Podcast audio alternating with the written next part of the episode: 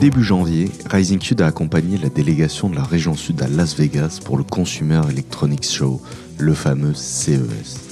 Le CES, c'est le plus grand rendez-vous de l'électronique grand public, un rassemblement de plus de 4500 entreprises qui attire environ 175 000 visiteurs chaque année.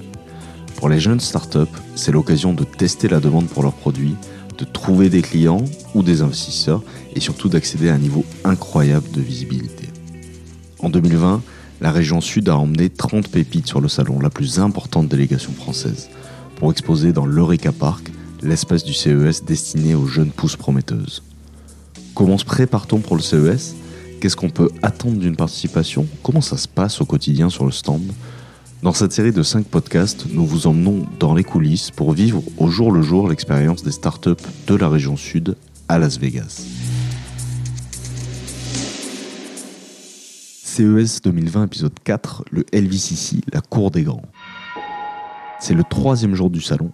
Les entreprises de la délégation sont parfaitement rodées, les petits pépins techniques du début ont été réglés.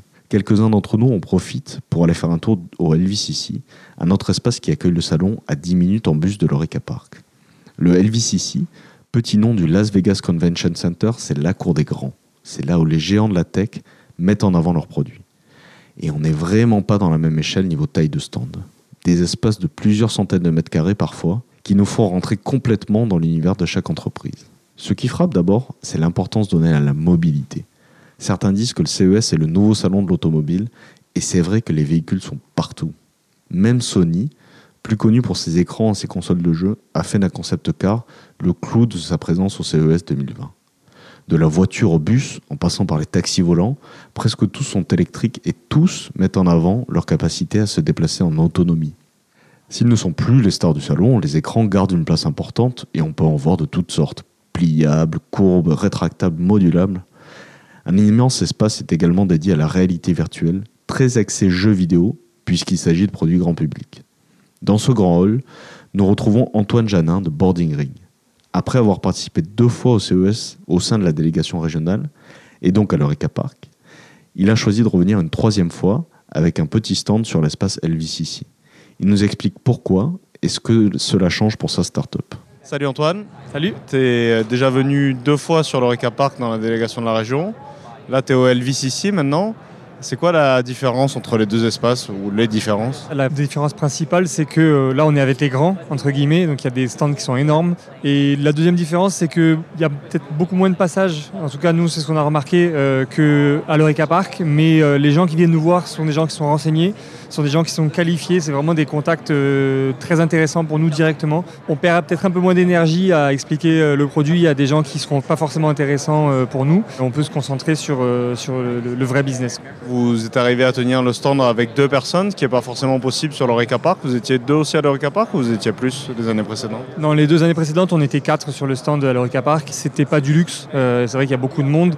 Et puis moi, ça m'avait permis aussi d'aller euh, d'aller visiter les autres espaces d'exposition pour euh, faire du business aussi avec des boîtes qui exposaient ailleurs. En étant deux ici, ça suffit pour, pour tenir le stand. On a un petit stand, hein. mais par contre, effectivement, ça m'a pas trop permis d'aller visiter les autres stands. En termes d'investissement, pour la société C'est comparable ou l'investissement financier, on va dire, et humain est moindre sur, euh, pour avoir un espace sur le LVCC non, en fait, le stand sur le LVCC, on pensait que ça allait nous coûter assez cher. Finalement, c'est très raisonnable en termes de, prix. Toutes les dépenses annexes, c'est les mêmes qu'à l'Oreca Park, sauf que bah, le, prix du stand, on ne le paye pas à l'Oreca Park, puisqu'on est bien aidé euh, par les, les, acteurs institutionnels.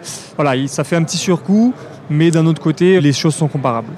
Donc sur le Rica Park, euh, vous étiez dans la délégation de la région, donc un groupe de start-up.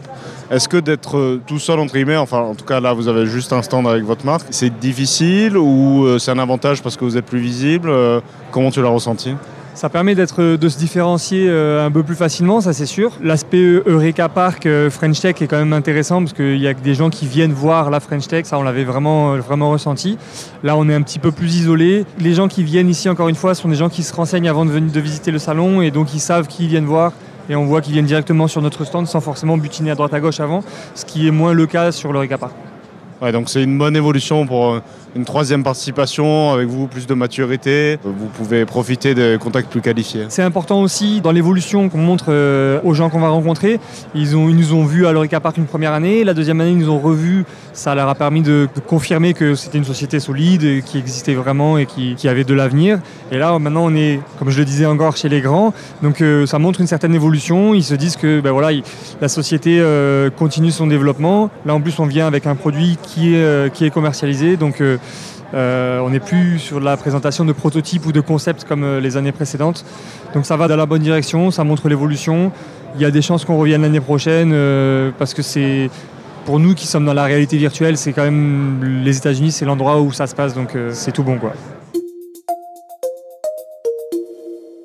C'est la fin de ce quatrième épisode sur le CES 2020 consacré à la visite du LVCC. Rendez-vous dans le prochain épisode pour vivre avec nos startups le dernier jour du salon, l'occasion de dresser un premier bilan et de se projeter sur la prochaine édition.